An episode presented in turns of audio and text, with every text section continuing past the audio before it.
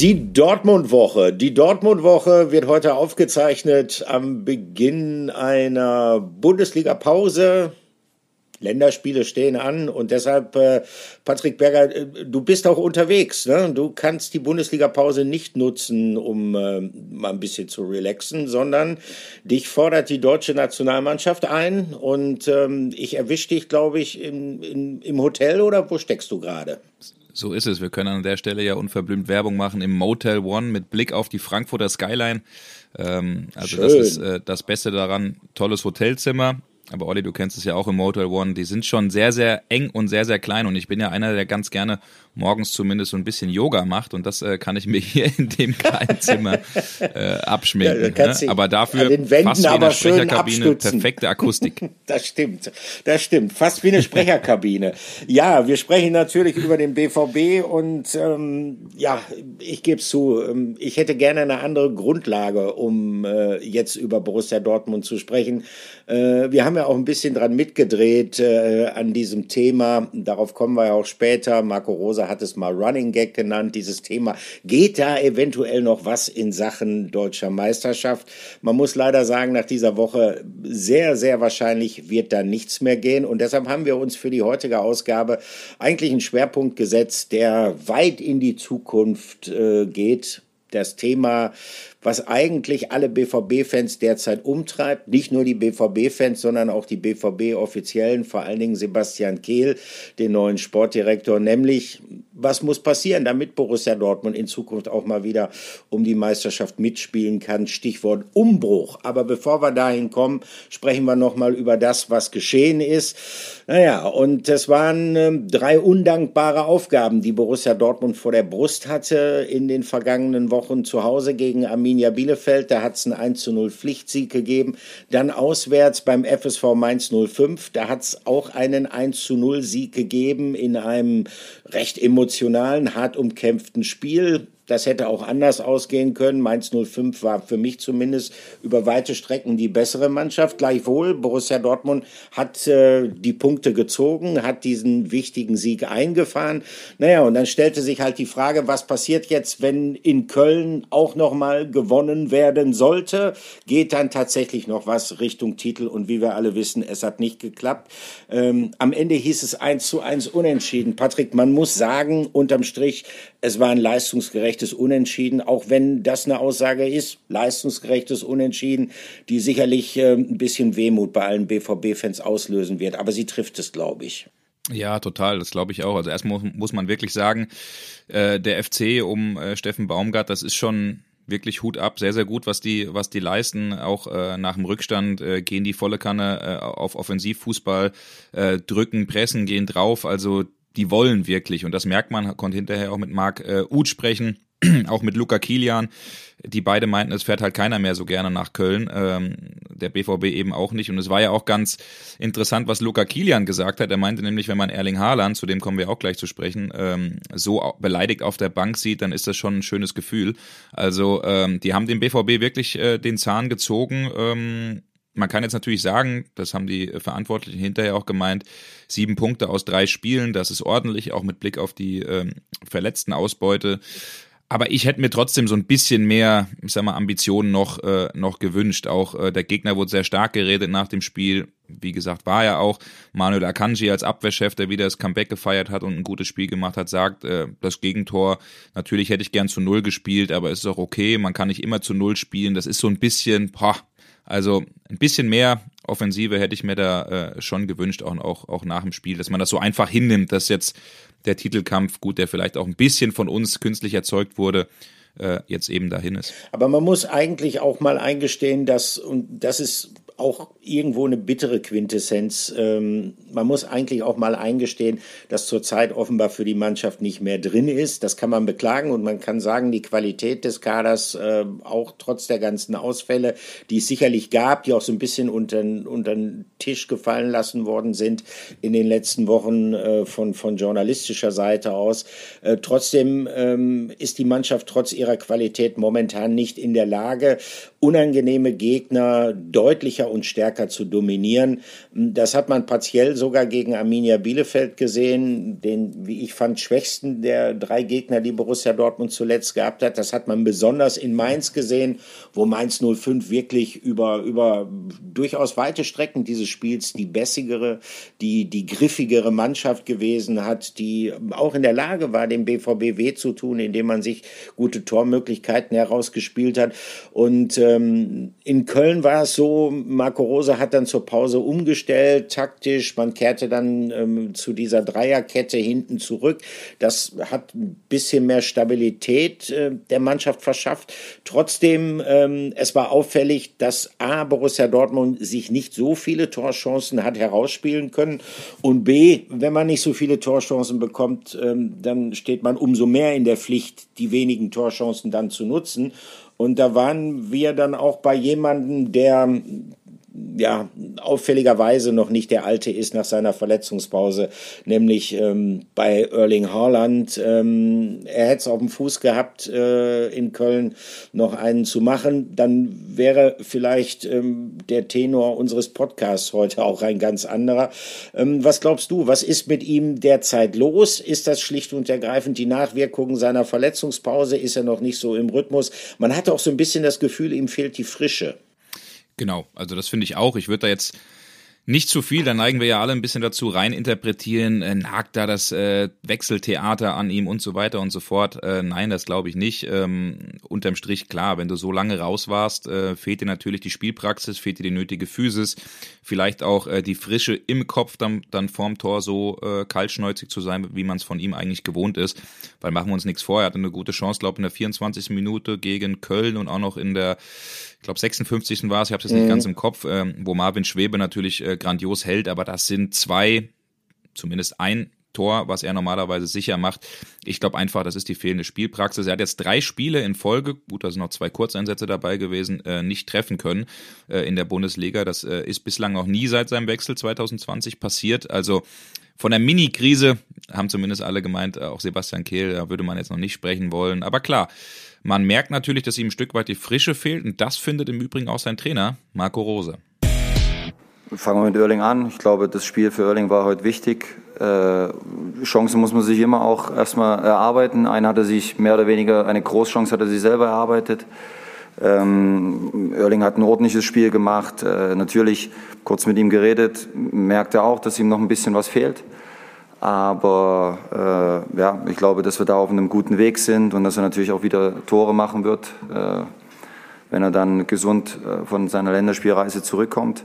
Und äh, zum anderen Thema, klar, äh, hohe Ballgewinne tun immer gut. Ähm, das ist das, was wir wollen. Äh, Minute 15 bis 45 hatten wir das nicht. Und deswegen hat es dann auch hinten geklingelt. zweite Halbzeit haben wir das wieder besser gemacht. Ähm, hatten dort wirklich auch äh, ja, viele gefährliche Aktionen und, und haben mehr Druck auf den Ball gekriegt. Und ja, schade, dass wir das, das, ähm, äh, das Tor nicht gemacht haben. Aber nochmal, wie Baumi das schon gesagt hat, ich denke, in der Summe ist es ein, ein gerechtes Ergebnis. Soweit Marco Rose über Erling Haaland. Und bei Marco Rose kann man getrost davon ausgehen, ähm, als er über Erling Haaland gesprochen hat, hatte er auch Erling Haaland gemeint. Äh, es bestand ja so ein klein wenig Verwechslungsgefahr, weil Borussia Dortmund äh, ja zurzeit einen anderen Goalgetter hat, der Erling Haaland nicht ganz unähnlich ist, optisch äh, zumindest. Äh, wir haben äh, in der vergangenen Woche eigentlich schon überlegt, ob wir ihn nicht zum Spieler der Woche machen wollen. Und in der letzten Ausgabe haben wir uns dann doch für Felix Passlack entschieden. Aber weil er so hartnäckig am Ball bleibt, äh, hat er sich diesmal diesen Ehrentitel mit Fug und Recht verdient. Unser Spieler der Woche kommt jetzt. Spieler der Woche.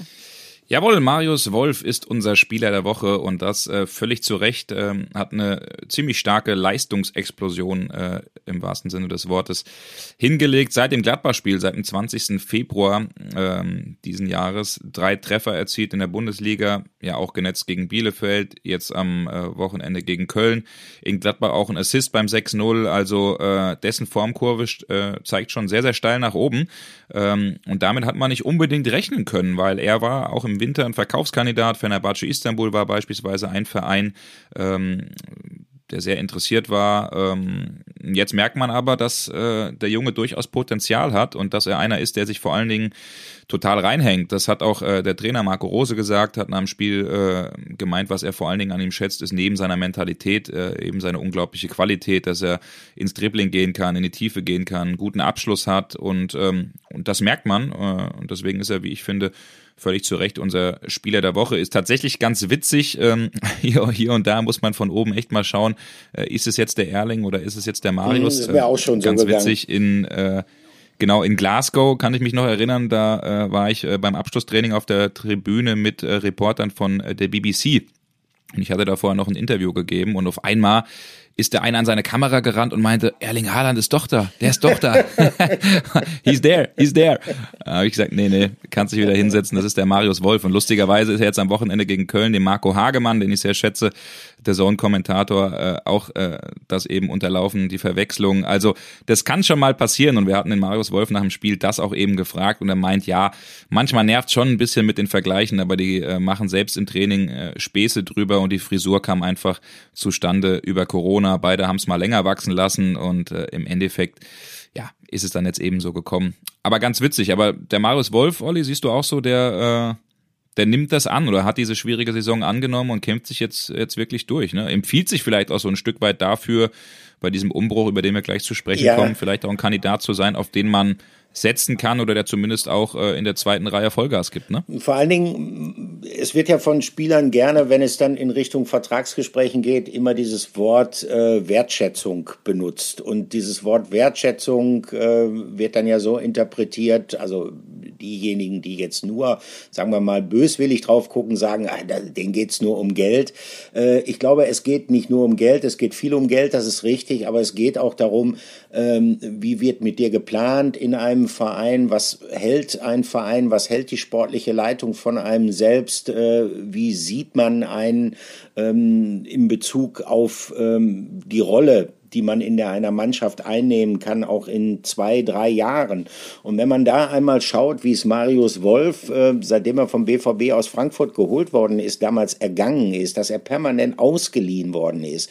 Also teilweise äh, die eine Leihe endete und bevor die auslief, hat man schon wieder an der nächsten Ausleihe gearbeitet äh, und er sich trotzdem so reinhängt und er diese Chance jetzt auch genutzt hat, dann muss man sagen, dann spricht das eindeutig für den Charakter dieses Spielers und das ist etwas, was nicht zu unterschätzen ist.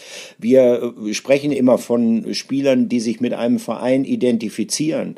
Und Marius Wolf erkennt dass er bei Borussia Dortmund nach wie vor eine große Chance hat, sich zu präsentieren, sich zu empfehlen, auch für die Zukunft des BVB. Wenn der BVB ihn dann doch nicht haben will und ihn wieder ausleiht, okay, dann hat er das angenommen und ähm, hat dann versucht, weiter sein Ding zu machen, weiterhin gute Leistung zu bringen, sich zu empfehlen. Insofern, ähm, ich glaube, dass das etwas ist, was auch bei den Verantwortlichen vom Borussia Dortmund angekommen ist und dass sie sehr wohl wissen, ähm, was man an ihm hat. Hinzu kommt eine relativ große Vielseitigkeit. Äh, er kann im Offensivbereich äh, einige Positionen übernehmen.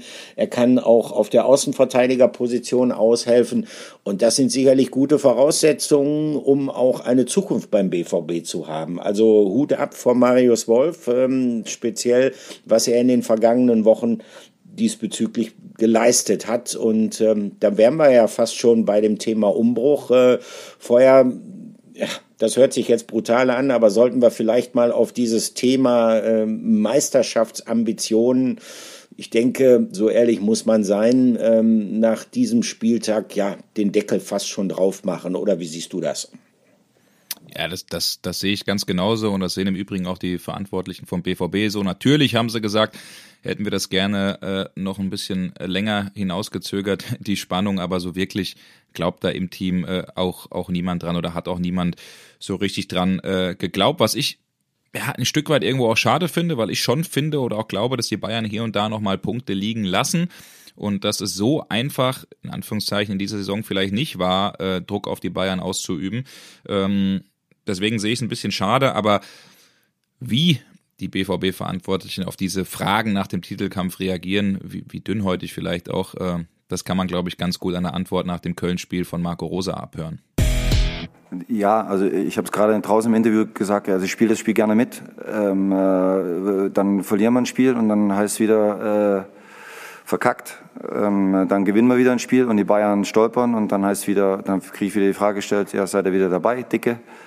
Also das ist ja, ist ja ein Running Gag mittlerweile.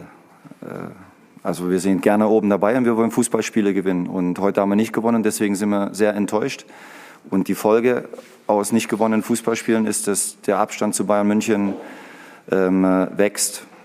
Wie an dem Spieltag, gab aber auch schon Spieltage wie letzte Woche, wo wir näher rangekommen sind.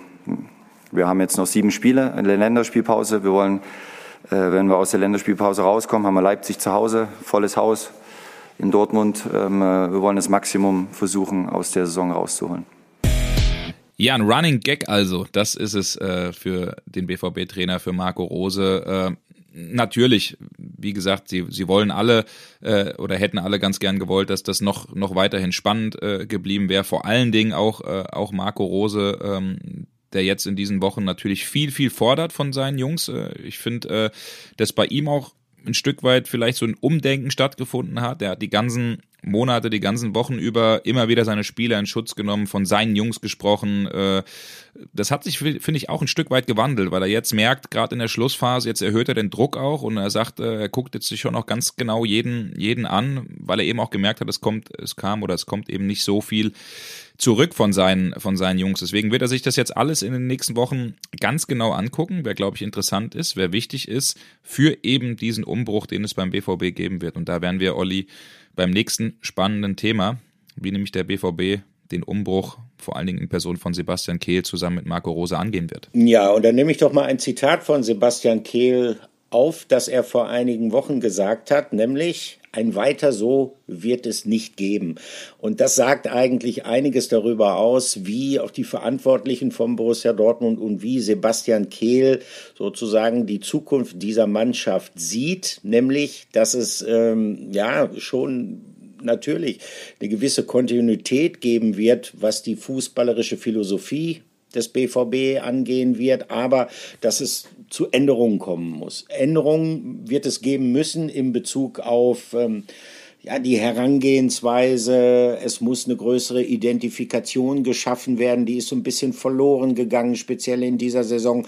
Äh, das Ausscheiden aus den Cup-Wettbewerben, Champions League Vorrunden, K.O., das ist sicherlich etwas, was schon ans Selbstverständnis von Borussia Dortmund geht. Wenn man an äh, Sporting Lissabon scheitert, dann ähm, das wirklich ruhmlose Ausscheiden aus dem DFB-Pokal beim FC St. Pauli, einem Zweitligist, wenn auch einem guten Zweitligist.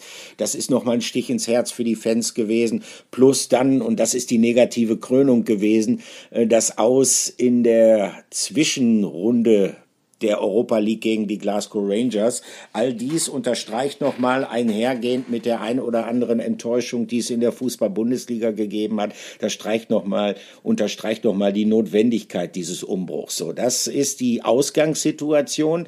Die Ausgangssituation ist auch eine, die nicht unbedingt einfach ist aufgrund der wirtschaftlichen Bedingungen. Man muss einfach sehen, hinter dem BVB liegen ja, mittlerweile zwei Jahre unter Corona-Einfluss. Das heißt, es hat ähm, erhebliche Einbußen gegeben auf der Einnahmenseite. Auf der anderen Seite ist es aber auch so, dass ähm, ja, die Vertragssituationen, es laufen viele Spielerverträge 2023 aus, dass die Vertragssituation von vielen Spielern so gestaltet ist, dass es auch ähm, Handlungsspielraum gibt. Die Frage ist nur, was soll gemacht werden, was soll getan werden? Und ich weiß nicht, wie fangen wir es am besten an, dieses relativ komplexe Thema. Gehen wir die Mannschaft doch einmal durch. Fangen wir hinten an. Und da hat es ja schon mal, das geht fast so ein bisschen unter, da hat es, wie ich finde, eine Erfolgsmeldung gegeben. Nämlich dadurch, dass es Sebastian Kehl gelungen ist, äh, mit Süle einen arrivierten, ehrgeizigen und über dessen Qualität äh, wir nicht zu streiten brauchenden Abwehrspieler gegeben hat. Da kommt jemand, der auch in der Lage ist, diese Abwehr zu führen. Das ist sicherlich schon mal ein Pluspunkt. Gleichzeitig gibt es in der Abwehr auch noch viele, viele offene Fragen. Beispielsweise Manuel Akanji. Ähm, es ist immer noch nicht ganz klar, wie es weitergeht. Ähm, er soll ein Vertragsangebot von Borussia Dortmund bezüglich einer Verlängerung bislang abgelehnt haben, heißt es immer wieder. Ich weiß nicht, äh, Patrick, wie siehst du die Zukunft von, von Manuel Akanji? Glaubst du, äh, dass da noch was geht, dass er mit dem BVB da noch zueinander findet oder ist das überhaupt nicht nötig? Äh, sollte man da vielleicht auch besser auf, auf einen personellen Umbruch setzen? Ja, also für mich, für mich ist Manuel Akanji schon äh, aktuell äh, der stärkste Spieler in der BVB-Innenverteidigung, der der auch den, oder überhaupt in der Abwehr, der den größten äh, Sprung auch gemacht hat. Hättest du mich das vielleicht vor zwei Jahren gefragt, hätte ich gesagt, den kannst du ruhig abgeben, weil er da auch sehr fehlerbelastet war. Aber jetzt würde ich sagen, wiegt das schon schwer. Aber wenn ich es jetzt in Prozent beziffern würde, würde ich sagen, 85 Prozent, dass äh, Manuel Akanji den Verein äh, verlässt. Ähm, er liebäugelt, haben wir auch schon mal berichtet, mit einem Wechsel in die Premier League. Manchester United ist sehr interessiert und das kann ich mir am Ende vorstellen. So, der BVB will da natürlich auch Geld sehen, mindestens mal die 20 Millionen, die man damals auch äh, für ihn an äh, Basel überwiesen hat. Ähm, und mit dem Geld wiederum sollen dann äh, neue Verteidiger geholt werden. Möglichst ist ja auch ein Kandidat, der hier auch bei der Nationalmannschaft unterwegs ist, äh, Nico Schlotterbeck, der beim SC Freiburg tolle Leistungen bringt. Und das ist natürlich ein Mann, äh, den man sehr wohl beim BVB äh, im Auge hat. So, also da ist man sich schon auch überhaupt äh, der ganzen Geschichte bewusst, dass es in der Abwehr ähm, Verstärkung braucht. Überhaupt, du hast Niklas Süle angesprochen, was äh, den BVB-Bossen oder was jetzt, glaube ich, auch Sebastian Kehl sehr wichtig ist, ist, dass Spieler kommen, die wirklich für den BVB brennen. Also die Zeit äh, soll, glaube ich, äh, vorbei sein, dass ähm, ein Spieler sagt, gut, da drüben kann ich vielleicht nochmal eine Million mehr verdienen. Was bietet ihr mir an? Da ist ganz klar das Credo und so war es ja auch bei Niklas Süle. Wir brauchen, wir wollen Spieler haben in Zukunft, die für den BVB brennen, die Vollgas geben und die nicht eben darauf achten, äh, äh, wie es im Geldbeutel aussieht, weil man eben weiß, dass es aktuell zu viele Spieler gibt. Ich glaube, das Problem, Olli, hat man erkannt, dass es zu viele Spieler gibt, die durchschnittlich, wenn nicht sogar unterdurchschnittlich performen und dafür einfach zu viel Geld verdienen. Ähm, aber deswegen, äh, Akanji glaube ich eher, dass es ein Abgang äh, wird und äh, Nico Schlotterbeck kommen könnte und dass man sich da eben in der, in der Abwehr verstärkt. Ja, wenn man dann, äh, sagen wir mal, eine, eine, Achse hätte in der Innenverteidigung bestehend aus Süle und Schlotterbeck, dann wäre das sicherlich etwas, äh, auf das man aufbauen könnte, um es mal vorsichtig auszudrücken, denn ähm, Schlotterbeck ist das, was äh, einigen BVB-Spielern vielleicht fehlt oder was zumindest ähm, viele Fans an einigen BVB-Spielern vermissen. Äh, Schlotterbeck ist ein absoluter Mentalitätsspieler. Das zeigt er in Freiburg. Ähm, er ist auch jemand, der sich häufig mit in die Angriffe einschaltet, der sich was zutraut, der auch ähm, das offene Wort gegenüber den Mitspielern pflegt, der auch mal aufbaut, der auch mal kritisiert. Also jemand, der sich voll und ganz da einbringt. Ähm, das wäre eine gute Farbe für das BVB-Spiel die Frage ist halt, kriegt man ihn? Ähm, ich könnte mir vorstellen, dass da auch andere Vereine, möglicherweise auch ein großer Verein aus dem Süden dieser Republik interessiert wäre. Ähm, gleichzeitig ähm, auf den Außenverteidigerpositionen, da wird links glaube ich, die Zeit von Nico Schulz zu Ende gehen. Zumindest könnte ich mir vorstellen, ist das der Wunsch der Dortmunder Borussen, der, der Vereinsbosse. Man darf dabei allerdings auch nicht vergessen, Nico Schulz hat noch einen Vertrag bis 2024 und ähm, für den hat Borussia Dortmund 2019 25 Millionen Euro an Ablöse gezahlt. Äh, das ähm, erscheint einem fast schon astronomisch viel, wenn man dann doch die etwas mäßige Entwicklung, die Schulz anschließend beim BVB dann genommen hat, mit einplant. Ähm, das ist möglicherweise nicht einfach, diese Personalie befriedigend für beide Seiten zu lösen. Sehen wir es mal so. Äh, aber es gibt äh, im Abwehrbereich äh, nicht nur einige offene stellen, sondern es gibt auch einige Fragezeichen in Bezug auf das Mittelfeld. Ähm, da können wir auch mal kurz durchgehen. Also Axel Witzel zuletzt auch mit eindeutig aufsteigender Formkurve wieder, aber immer noch nicht auf dem Leistungsstand, den er in seinem ersten Jahr beim BVB hatte. Axel Witzel wird sehr wahrscheinlich gehen. Ähm, da gibt es, glaube ich, keine zwei Meinungen darüber. Er selbst deutet das, sagt es nicht klar, aber er lässt es auch so ein bisschen durchblicken. Andere Frage, wenn man beim zentraldefensiven Mittelfeld ist, Mo Dahut, ähm, dessen Vertrag läuft 2023 aus. Ich glaube, Patrick, da wird Borussia Dortmund schon alles daran setzen, dass man verlängert. Oder wie würdest du das einschätzen? Genau, also da wird es im, im Sommer äh, auch natürlich entscheidende Gespräche geben, in welche Richtung es geht. Äh, will der Spieler auch überhaupt? Was, was ist auf dem Tisch? Hat man Angebote? Aber das ist ein Spieler, wo der, wo Marco Rose sich natürlich total darauf verlassen kann, der auch äh, zu dem System passt, einer der besten Techniker im Kader. Und äh, da ist man sich eigentlich schon, äh, schon einig, äh, dass es äh, auch von BVB-Seite weitergehen soll. Zurzeit hat er ja so ein bisschen oder öfter mal die Rolle auch äh, äh, neben, neben Jude Bellingham. Äh, oder sagen wir so, Moderhut muss öfter auch mal die Rolle des klassischen Sechsers einnehmen und das ist er ja nicht wirklich. Er kann schon auch in Zweikampf gehen, aber er ist eben nicht dieser äh, knallharte Sechser, sondern eher so ein Achter, der auch technisch gut ist, der versiert ist, der das Spiel äh, eben auch eröffnen und machen kann und deswegen ist auch völlig klar, du hast eben angesprochen, Axel Witzel soll gehen, man sucht einen klassischen Sechser beim BVB das neben den Positionen äh, in der Innenverteidigung äh, und auch neben den Positionen, zu denen wir gleich kommen, vorne im Sturm. Aber es wird ein Sechser gesucht und das ist eben die große Frage, Olli. Das wissen wir noch nicht, wer das äh, sein soll oder wie weit man da schon beim BVB ist, aber das soll es eben geben. So ein paar Namen geisterten ja schon mal äh, rum, wie zum auch in den Netzen, äh, wie zum Beispiel in Florian Grillitsch oder auch in Gibril So, äh, Elias Giri.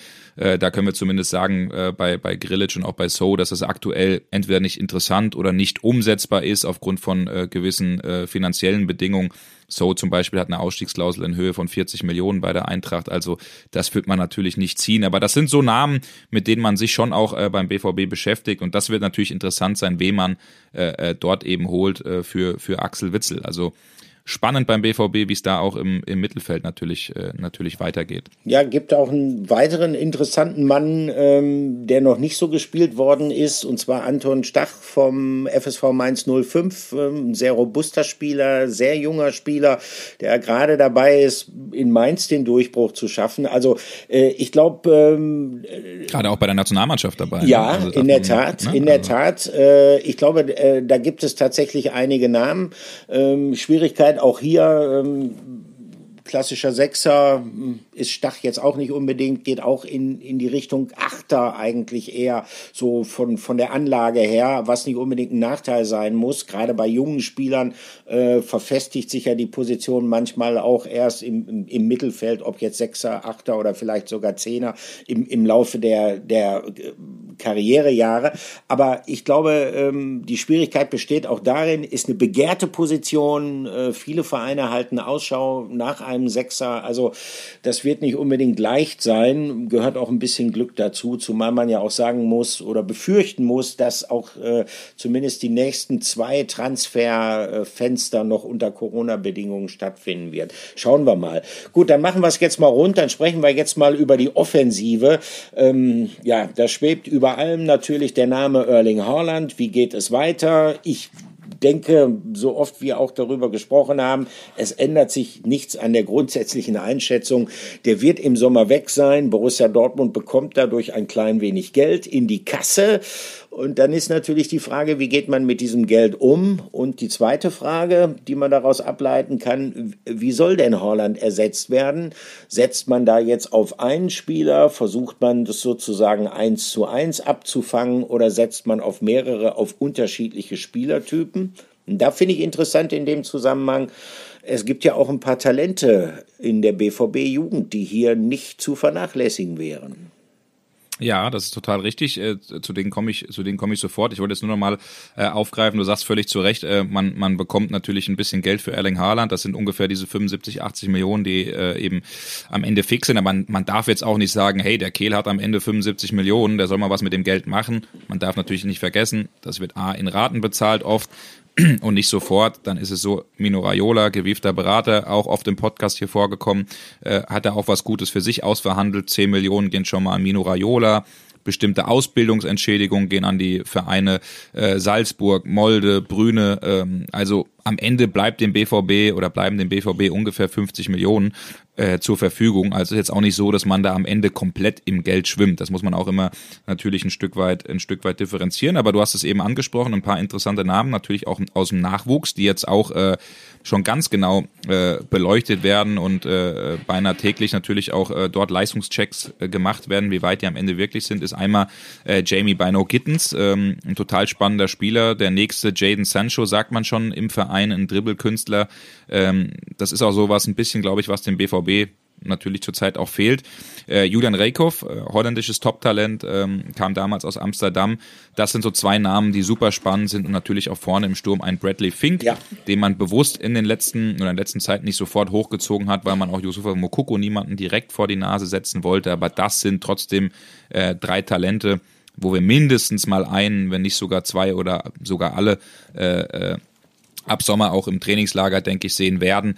Ähm, das sind natürlich spannende äh, Jungs, äh, bei denen man oder auf die man beim BVB in Zukunft auch äh, setzen will. Spannend ist natürlich auch, Olli, die Frage, wir haben es äh, im Podcast ja auch schon mal thematisiert, ich ziehe es oder ich nehme es jetzt ein bisschen mit dazu äh, in die Offensive. Torgen Hazard, äh, Julian Brandt, das sind zwei äh, Kandidaten, die gehen dürfen, wenn äh, es Angebote gibt. Äh, mit Hazard haben wir letzte Woche ja schon aufgelöst, äh, der führt gerade Gespräche mit englischen Vereinen.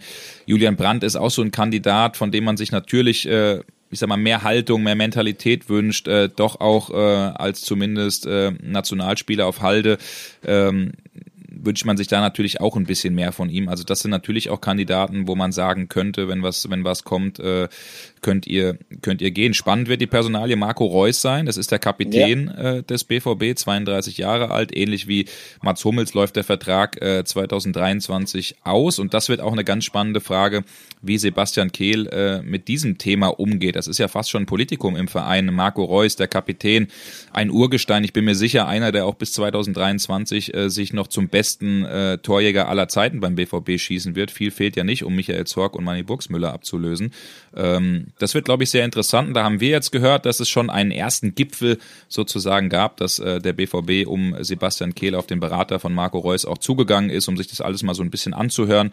Ähm, man spricht da ja auch oft von Wertschätzung. Wertschätzung heißt natürlich, wie oft, wie früh vielleicht kommt ein Verein auch auf den Spieler zu. Das sieht man ja gerade bei Robert Lewandowski, was es da für ein Theater gibt. Also ähm, das ist schon ein sehr, sehr spannendes Thema. Ähm, und da bin ich mal gespannt, in welche Richtung das gehen wird. Ob der BVB am Ende sagt, leistungsbezogen ein Jahr, dann gucken wir weiter. Aber ich kann mir vorstellen, Marco Reus ist immerhin der Kapitän beim BVB, dass er am Ende da schon sagt, zwei Jahre will ich schon nochmal bleiben, dann bin ich 34 und dann sehen wir weiter. Wie schätzt du das ein? Das ist eine spannende Personalie, ne? Es ist schwierig, weil natürlich Borussia Dortmund alles dafür getan hat, um äh, Marco Reus zu einer Art Galionsfigur aufzubauen. Ähm, das äh, rührte her aus der Sehnsucht ähm, der Zeit äh, vor ungefähr zehn Jahren, als das losging, als es diese Abwerbung, leider Gottes ja erfolgreichen Abwerbungsversuche gegeben hat, als äh, Spieler wie Mario Götze zum FC Bayern ging, als ein Shinji Kagawa ging, als ein Nurishai zwischenzeitlich sogar auch ging, als dann später Mats Hummels ging. Alles die Spieler, ähm, um die herum der BVB ja eigentlich bereits eine Mannschaft aufgebaut hatte in der Hoffnung auch, dass diese Jungs die Mannschaft auch länger führen würden. Das hat nicht geklappt und bei Marco Reus war man sich aufgrund seiner Biografie halt relativ sicher, dass das bei ihm nicht passiert. Er hat sich immer committed zu Borussia Dortmund und das ist auch etwas, was den Verein sicherlich in diesen Gesprächen, die dann geführt werden müssen, unter Druck setzen wird.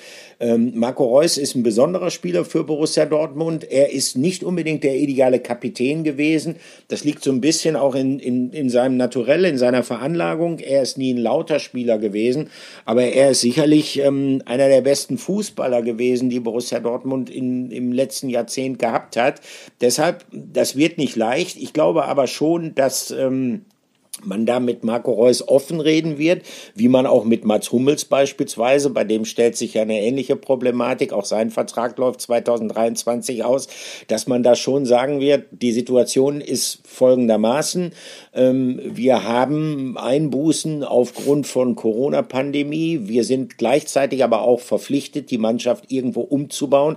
Und wir brauchen dann einen gewissen Spielraum. Und dass wenn Spieler dann äh, die 30 deutlich überschritten haben, sie nicht unbedingt damit damit rechnen können, dass sie ihr Gehaltsvolumen, so wie es in dem alten Vertrag festgeschrieben war, auch in den neuen Vertrag mit rübernehmen können. Also ich glaube schon, dass man da von Seiten des Vereins auf Sicht fahren wird, dass man da sagen wird, okay, wir setzen uns zusammen ähm, vielleicht ein halbes Jahr vor Vertragsablauf und werden dann eine Entscheidung, wie es in Zukunft weitergeht, fällen.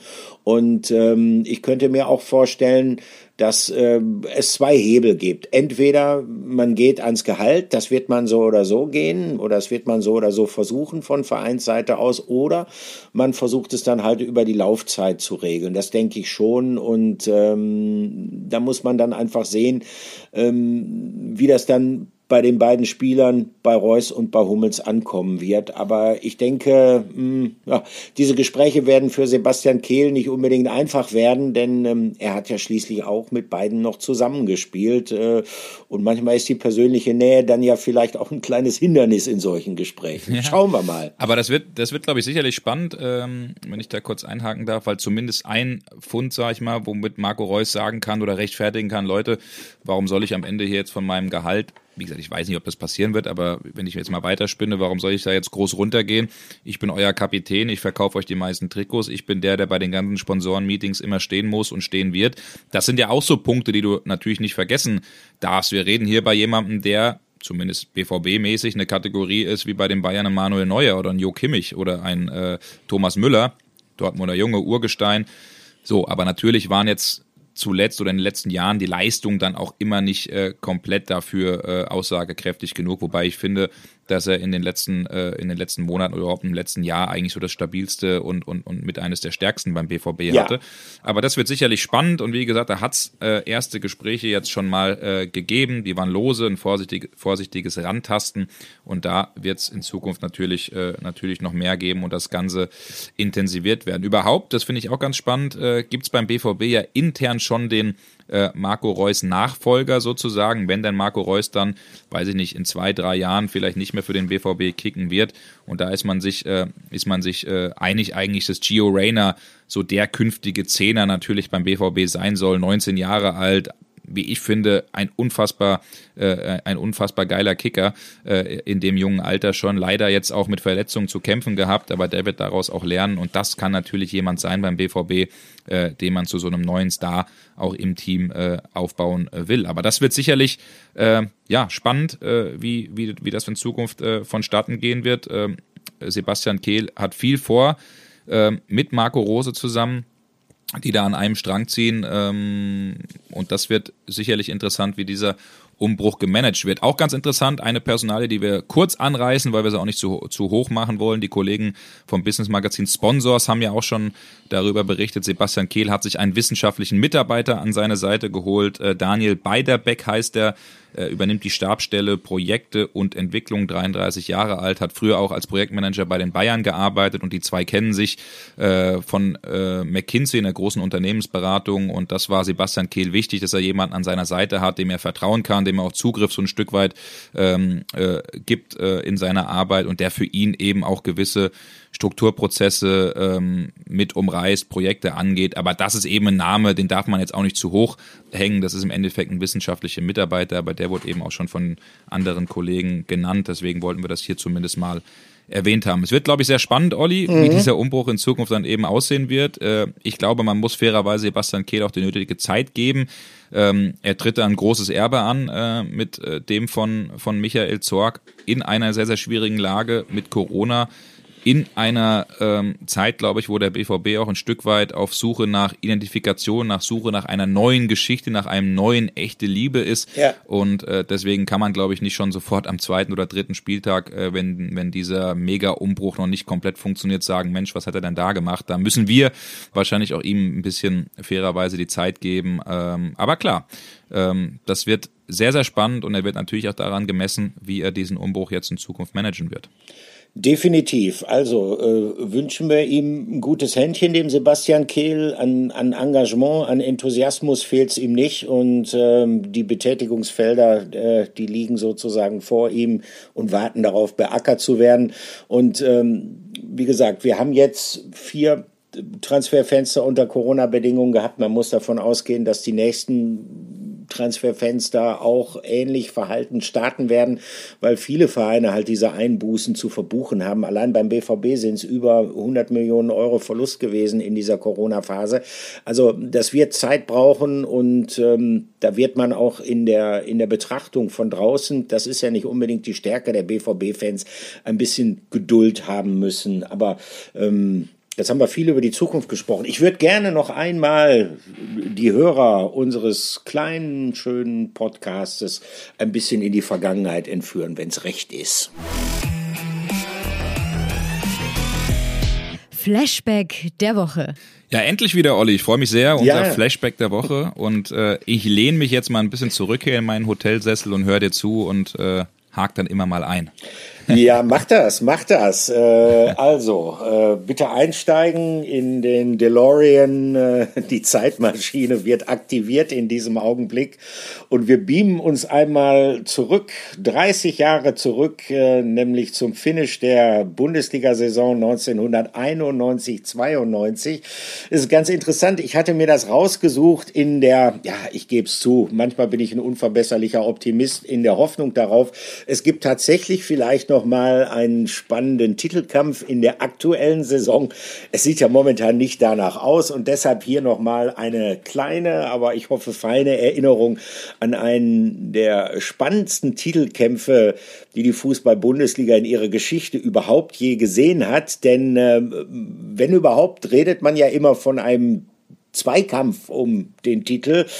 Aber äh, damals hat es tatsächlich einen Dreikampf gegeben. Ähm, in dieser Saison 91-92, der BVB ging in die Saison mit einem neuen Trainer namens Ottmar Hitzfeld. Er kam aus der Schweiz und ich kann mich noch erinnern, ihm schlug relativ viel Skepsis entgegen, nachdem er in Dortmund aufgeschlagen hat. Er war sehr nüchtern in der Ansprache, sowohl an die Spieler als auch an die Medien. Er wirkte jetzt nicht unbedingt wie jemand, der jetzt das ganze ganz große Feuer versprühte rhetorischer Art, so wie beispielsweise ein Jürgen Klopp. Die Mannschaft nahm unter ihm allerdings eine relativ gute Entwicklung und die meiste Zeit in dieser Saison gab es ähm, zwei Tabellenführer. Entweder Borussia Dortmund oder aber Eintracht Frankfurt. Ähm, der BVB damals mit Spielern wie Stefan Kloß, mit Thomas Helmer, unserem Sport 1 Moderator, mit Michael Schulz, Kutowski, Steffen Karl, Michael Rummenigge, Flemming Paulsen, Stefan Chapisat etc. und Eintracht Frankfurt, eine großartige Mannschaft, trainiert äh, von Dragoslav Stepanovic mit Uli Stein im Tor, mit Manny Binz, mit Andy Möller, der ja damals immer hin und her pendelte gefühlt zwischen Borussia Dortmund und Eintracht Frankfurt und äh, mit Uwe Bein, mit Toni Jeboa, technisch die beste Mannschaft damals in der Saison, die Frankfurter Eintracht. Ähm, ganz zum Schluss kristallisiert kristallisierte sich dann noch ein, ein dritter Titelaspirant heraus mit dem VfB Stuttgart, mit einem Mann namens Matthias Sammer und mit Guido Buchwald, dem alten Schlachtross. Und am letzten Spieltag gab es tatsächlich diese Situation, die schier unglaublich war. Drei Mannschaften waren punktgleich vor dem letzten Spieltag, nämlich Borussia Dortmund, Eintracht Frankfurt und der VfB Stuttgart. Allerdings, ähm, es war klar, dass Eintracht Frankfurt mit Abstand die besten Chancen auf den Titel hatte, denn sie hatten mit Abstand das beste Torverhältnis. Es gab folgende Konstellation am letzten Spieltag. Eintracht Frankfurt trat bei Hansa Rostock an. Der BVB spielte beim MV Duisburg und der VfB Stuttgart spielte bei Bayer Leverkusen. Ich war damals als Radioreporter in Duisburg im Wedau-Stadion und ähm, also Hitchcock hätte kein besseres Drehbuch schreiben können. Es war tatsächlich so, dass äh, Borussia Dortmund in Führung ging in Stuttgart nach neun Minuten durch Stefan Chapisat. Und ähm, dann saß ich da im Wedau-Stadion und äh, man hatte fast äh, mehr äh, irgendwie diesen Wunsch, in den anderen Stadien zu sein, weil nach diesem Führungstreffer für Borussia Dortmund passierte in Duisburg nicht mehr viel. Und dann hörte man, dass der VfB Stuttgart in Leverkusen in Rückstand ging. Dass Eintracht Frankfurt, was eine absolute Sensation war, bei Hansa Rostock in Rückstand ging. Und ähm, man war eigentlich nur noch mit dem Ohr ähm, bei den Radiokollegen in den anderen Stadien. Dann hörte man, ähm, dass äh, Eintracht Frankfurt den Ausgleich geschossen hat in Rostock, dass dieser Treffer, dieser Ausgleichstreffer dann wegen einer Abseitsstellung, Lothar Sippel ist es gewesen, der ja später auch für den BVB spielte, wieder aberkannt worden ist. Also es ging ständig hin und her. Äh, dann sickerte das, damals war noch die Radiozeit, ähm, dann sickerte das durch und äh, dann gab es immer einen Raunen in Duisburg und dann gab es wieder Jubel und dann gab es wieder Enttäuschung. Naja, und und dann gegen Ende war die Situation immer noch so, dass Borussia Dortmund vorne lag.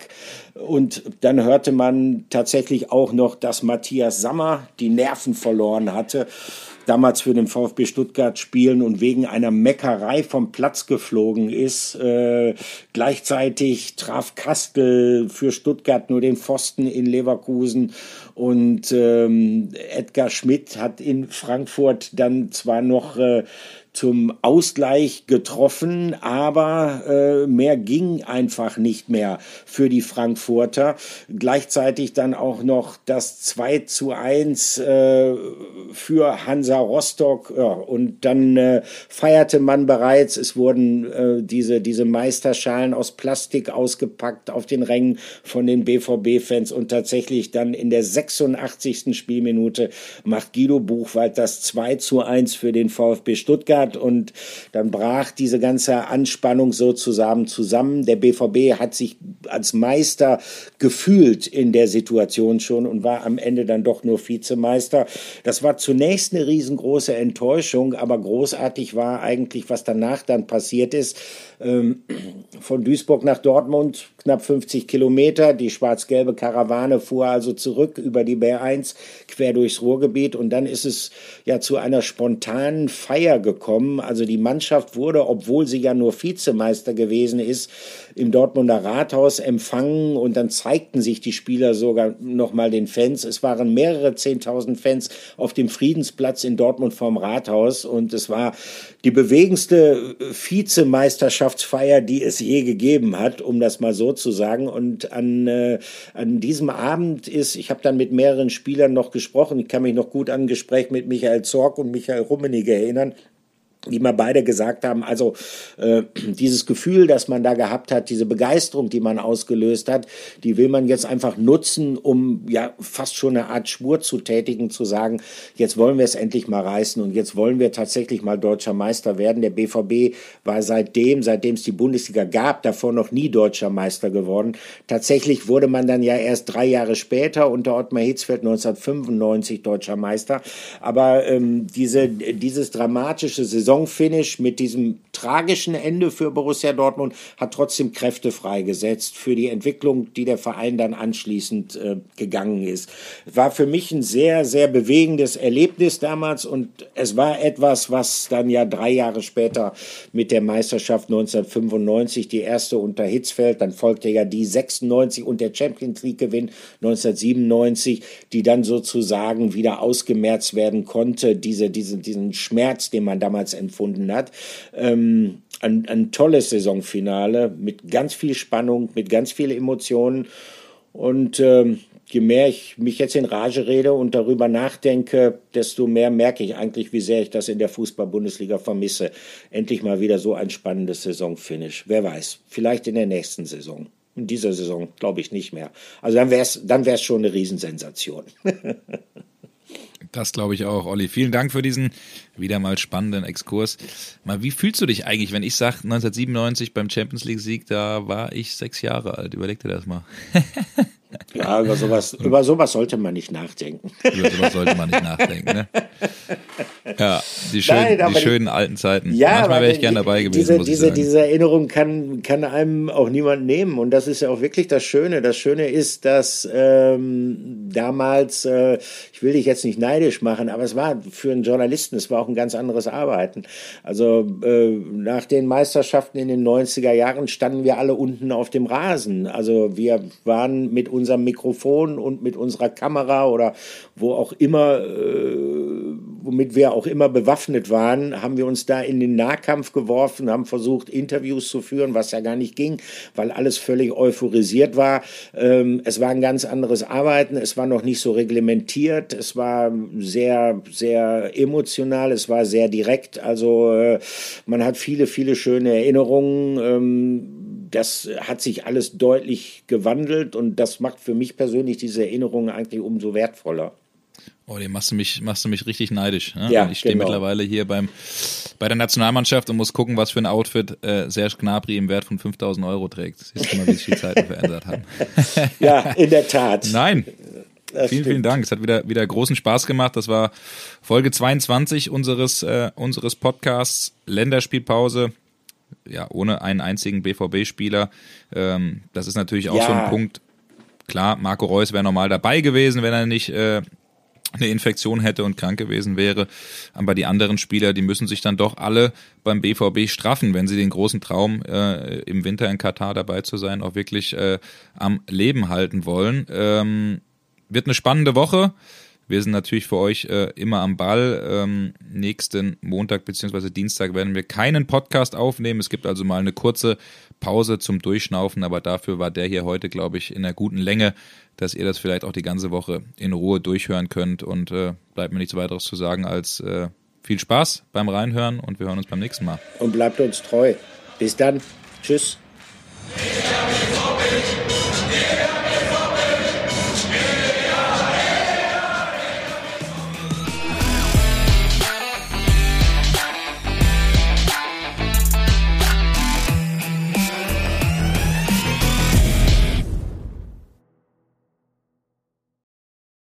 Schatz, ich bin neu verliebt. Was?